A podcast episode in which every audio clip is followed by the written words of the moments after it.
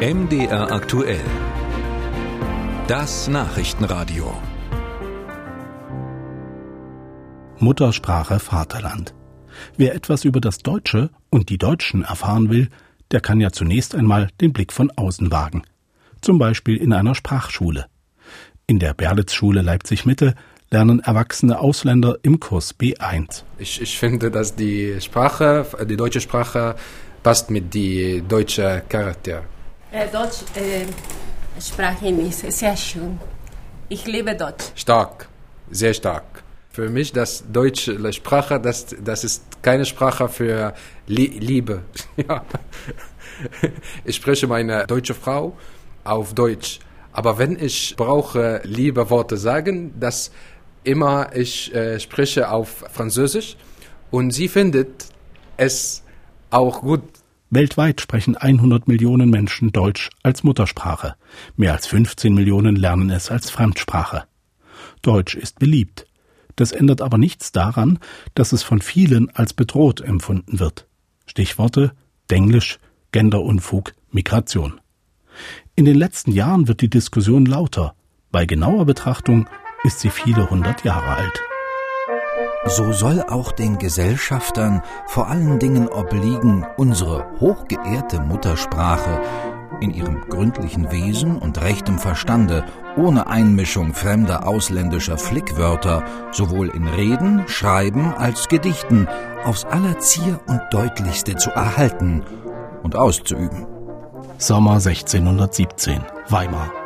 Fürst Ludwig von Anhalt-Köthen und vier weitere protestantische Herrscher gründen aus Sorge um den Stand der deutschen Sprache eine Gesellschaft mit einem blumigen Namen, die fruchtbringende Gesellschaft.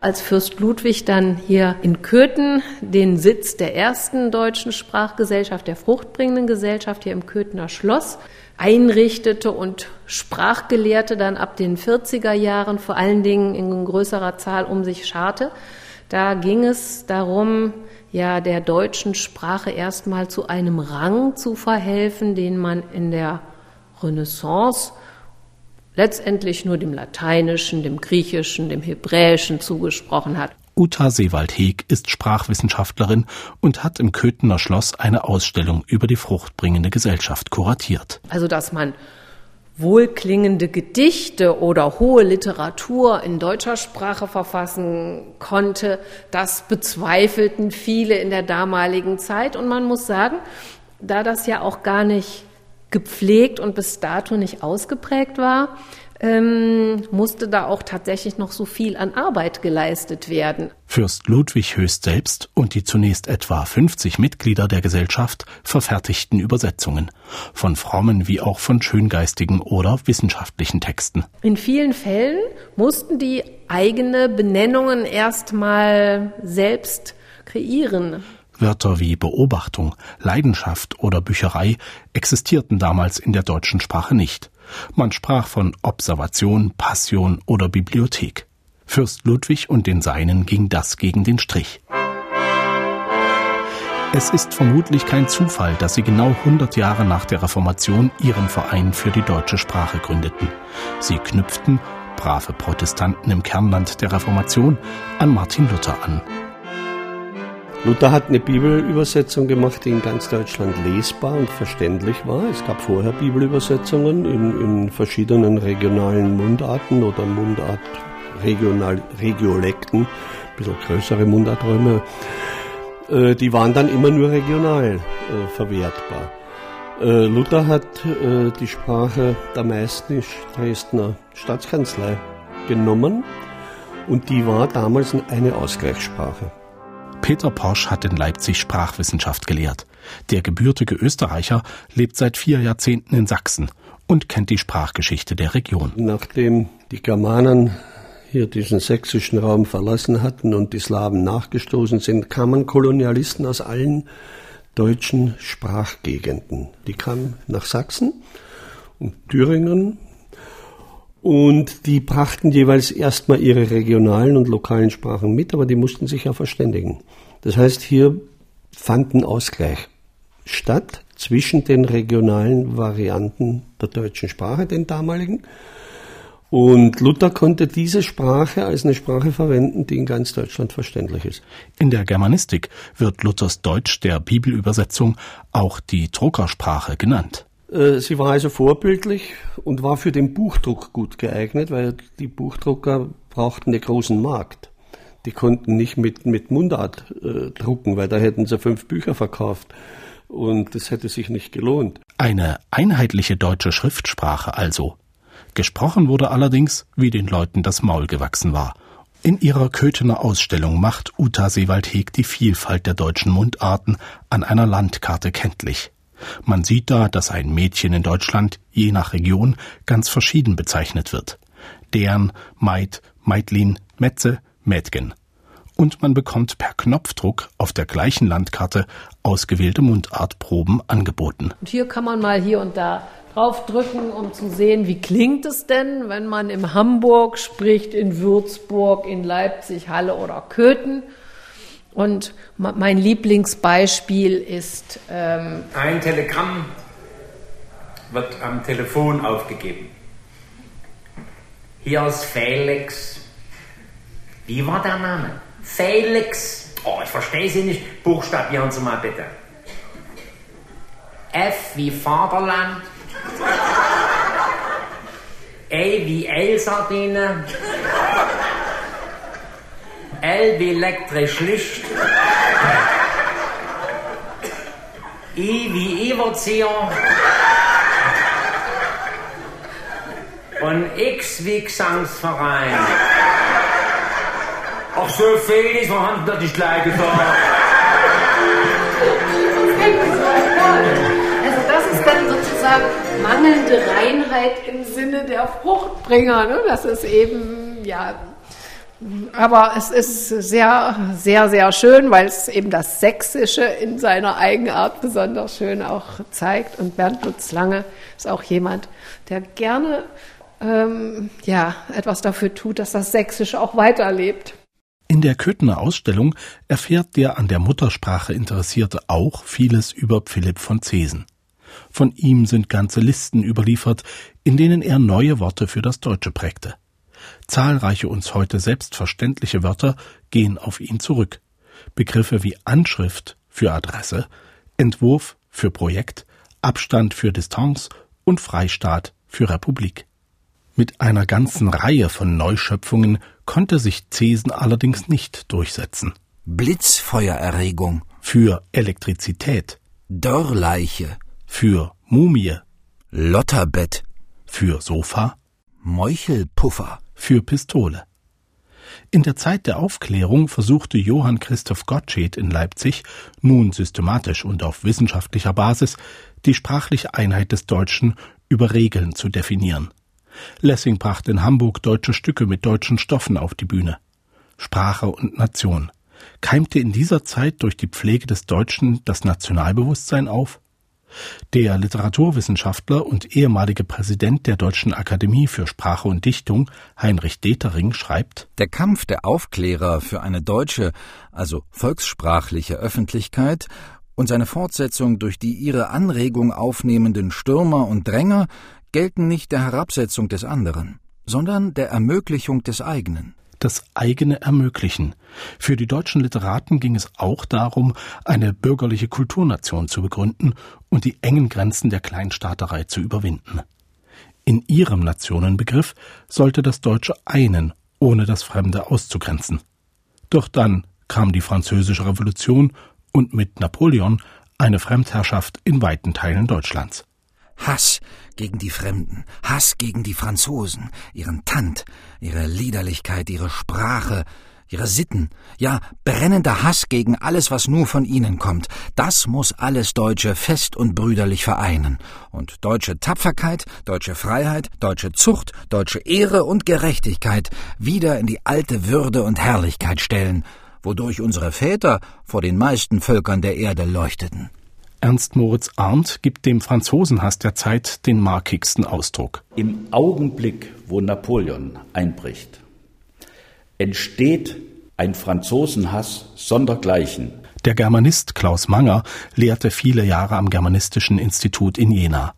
1806 schlug hier Napoleons Heer die Preußen. In dem Augenblick, wo Ernst Moritz Arndt mit seiner Schrift Der Rhein Deutschlands Strom, aber nicht Deutschlands Grenze auf Napoleon und auf Frankreich reagiert, wird der Nationalhass zwischen den angeblichen Erbfeinden, muss man sagen, zwischen Deutschland, den Deutschen und den Franzosen so erhärtet und so unbarmherzig in eine nationalistische Dimension getrieben, dass wir heute nur froh sein können, das überwunden zu haben. 1813 siegen bei Leipzig Preußen, Russland und Österreich über Napoleon. Doch der Wiener Kongress bringt den Deutschen nicht das Ende der Kleinstaaterei. Die Fürsten restaurieren ihre Macht. Und jetzt haben wir das Jahr 1871. Die Reichseinigung ist vollzogen und damit könnte man natürlich annehmen, der Sprachpurismus und Nationalismus haben sich erledigt. Aber das Gegenteil war der Fall, denn im Gefühl des nationalen Überschwangs kam es dann sogar zu einer Zunahme des Sprachpurismus. Der Sprachwissenschaftler Kai Witzlack-Makarewitsch von der Universität Jena forscht über Sprachpurismus im europäischen Vergleich. Eine Sprachreinigungsbewegung von oben, so sagt er, das war einzigartig im damaligen Europa.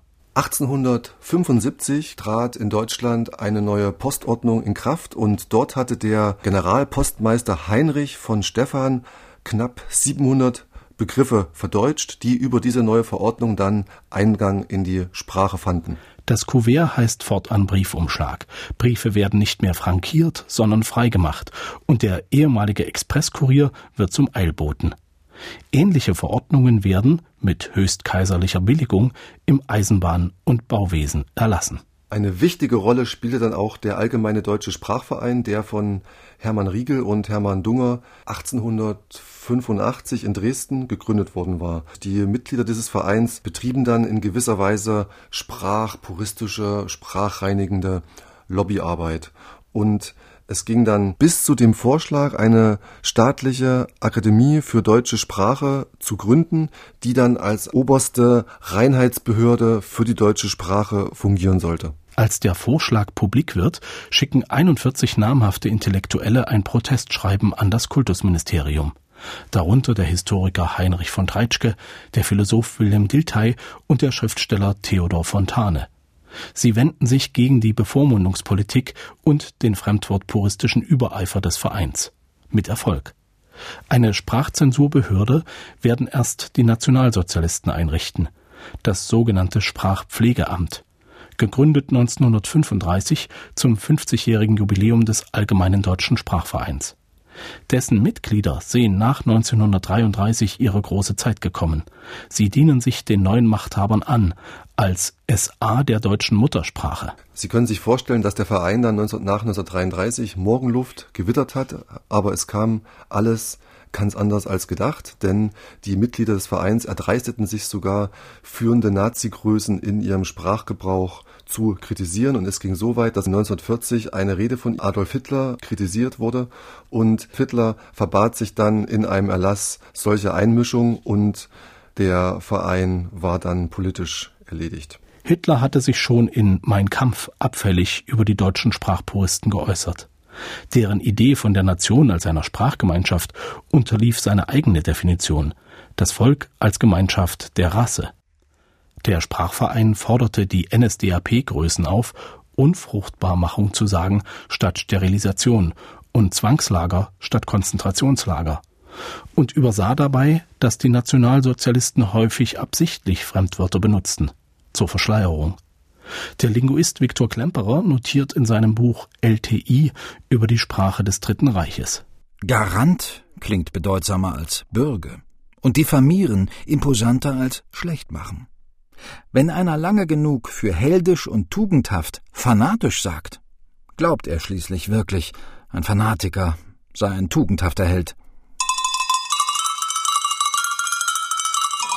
Frau Präsidentin, meine sehr verehrte Damen, meine sehr geehrten Herren. Im November 1966 debattiert der Bundestag über ein Gesetz zur Vereinheitlichung von Handwerksbezeichnungen. Auf einmal soll es keine äh, Schreiner, keine äh, Spengler, keine Metzger, keine Tapezierer, keine Dekorateure und so weiter mehr geben. 25 süddeutsche Abgeordnete wollen verhindern, dass der hochdeutsche Fleischer den Metzger oder Schlachter ersetzt, dass man Tischler sagen muss statt Schreiner, Schornsteinfeger statt Kaminkehrer.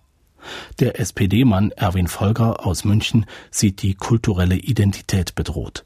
Das geht auch einem sonst recht abgebrühten und dickfälligen Abgeordneten unter die Haut. Wir fürchten, dass wir in Zukunft nicht mehr Grüß Gott sagen dürfen, sondern Guten Tag sagen müssen ne? oder Tschüss. Dass wir nicht mehr Samstag sagen dürfen, sondern Sonnabend sagen müssen. Ne? Dass sich der bayerische Schriftsteller Karl Spengler nicht, nicht mehr Spengler nennen darf, sondern Karl Gentner heißen muss. Die Debatte in Bonn bringt den Bayern einen Sonderstatus. Südlich des Weißwurst-Äquators heißt es weiterhin Metzger, Schreiner und Kaminkehrer. Im Osten Deutschlands geht es derweil in Sachen Sprachpolitik nicht um kulturelle Abgrenzung, sondern um die Abgrenzung im Klassenkampf, die zur nationalen Identität werden soll. Es ist an der Zeit, dass auch in der Verfassung festgestellt wurde, dass wir ein sozialistischer Staat der Arbeiter und Bauern sind, nicht einfach ein Staat deutscher Nation. Die Festlegungen bekräftigen die vollzogene Abgrenzung von der BRD. Das ist gut so. 1974, zum 25. Jahrestag der DDR, erklären Erich Honecker und die Genossen der SED das Land zur sozialistischen Nation. Und deren Bürger sollen selbstverständlich auch eine sozialistische Sprache sprechen. Im Parteiblatt Die Weltbühne ist zu lesen Es handelt sich um eine hochpolitische Sache. Die sozialistische Nation kämpft um ihre unverfälschte Nationalsprache. Ziel ist, dass die DDR sich abgrenzt von der mit Amerikanismen und Anglizismen durchsetzten Sprache, die in der imperialistischen BRD gesprochen und geschrieben wird. Der Artikel beklagt, dass auch die DDR-Bürger Pre-Shave und Aftershave benutzen und Live-Shows im Fernsehen anschauen. Im Grunde ist es eine Variation der berühmten Absage Walter Ulbrichts an die westliche Beatmusik. Ist es denn wirklich so, dass wir jeden Dreck der vom Westen kommt, nur kopieren müssen? Ich denke, Genossen, mit der Monotonie des Je, Je, Je und wie das alles heißt, ja, sollte man doch Schluss machen. Man sprach Deutsch, hüben und rüben, aber dann kamen so Gedanken auf, naja, vielleicht verändert sich die Sprache bei uns doch so ziemlich, weil wir ja ein sozialistisches Land sind und im Kapitalismus ist das eben anders. Und dann kam so Beispiel, im Kapitalismus gibt es immer noch Mägde und äh, die gibt es bei uns nicht. Der Österreicher Peter Porsch kam 1973 als junger Germanist in die DDR. Wir haben ja dann ein Buch geschrieben äh, in Leipzig, Wortschatz der deutschen Sprache in der DDR. Also wir haben nicht Wortschatz der deutschen Sprache der DDR, sondern in der DDR und haben festgestellt, erstens, es ist ein deutscher Wortschatz. Und gerade so im, im Verwaltungsbereich, im Alltagsbereich weniger, gab es dann eben Spezialitäten. Von A wie Aktivist über B wie Bräuler und D wie Dederon bis hin zu W wie Wandzeitung und Z wie Zellophanbeutel. Auch hier spielt Abgrenzung vom Klassenfeind eine wichtige Rolle. So heißt das Team in der DDR Kollektiv oder Brigade. Und der Astronaut ist selbstredend ein Kosmonaut. Das Wort Ausreiseantrag ist auch so ein DDR-Spezifikum. Mit der massenweise Verwendung und Anwendung dieses Wortes endet der Versuch, eine DDR-Nation zu schaffen und endet dieses Kapitel deutscher Sprachgeschichte. Sehr geehrter Herr Vizepräsident, liebe Members des Landtages, werte Gäste. Die Protection der deutschen Culture ist für die AfD erklärtermaßen eine Benchmark und ein Hauptbestandteil unseres Contents. Potsdam im März 2017, Landtag von Brandenburg. Für die Alternative für Deutschland spricht Steffen Königer. Er führt vor, wohin seiner Meinung nach das Denglisch führt. Es geht um einen Antrag der AfD, Deutsch als Muttersprache zu schützen und die deutsche Sprache in der Landesverfassung zu verankern. Das ist auch ziemlich urgent necessary, denn unsere Sprache ist von mehreren Seiten under attack. Die Buzzwords hierbei lauten Gender, Political Correctness und Anglizismisierung. Es ist nicht das erste Mal, dass die vermeintlichen Sprachwahrer von rechts das Thema in einer Landtagsdebatte setzen.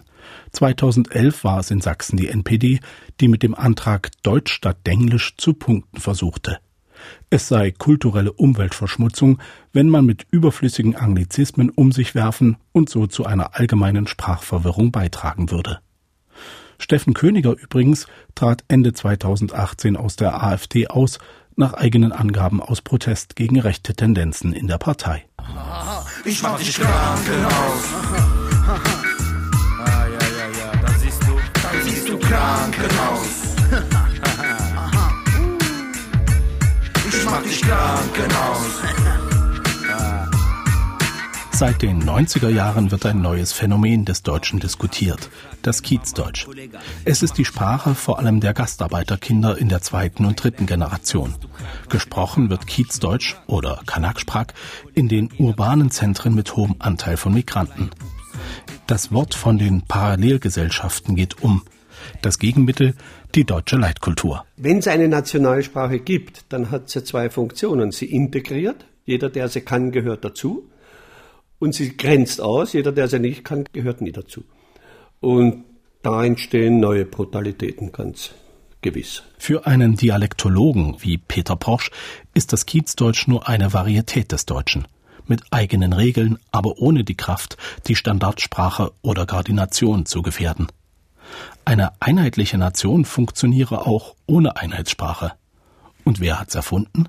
Also äh, die Schweiz ganz eindeutig. Äh, wenn die Schweizer ein Nationalbewusstsein haben, dann äh, ist das nur bedingt an Sprache gebunden. Denn es gibt das Französischsprachige, es gibt das Italienischsprachige, das Deutschsprachige. Das sind zwei Drittel, die Deutsch sprechen in der Schweiz. Und es gibt die Romansch-Gegend, das Rätoromanische. Also dort hat Sprache nur bedingt äh, eine integrierende Funktion, was das Nationale betrifft. Vaterland und Muttersprache. In Deutschland sind sie eine enge Beziehung eingegangen. Die fruchtbringende Gesellschaft von 1617 hat darin ihren Anteil. Heute betreiben diverse Nachfolger die Sprachpflege. Vom Verein für deutsche Sprache über den Deutschen Sprachrat bis zur Deutschen Akademie für Sprache und Dichtung. Haben sie Einfluss auf den Sprachgebrauch? Am Ende reden die Leute doch so, wie es ihnen passt.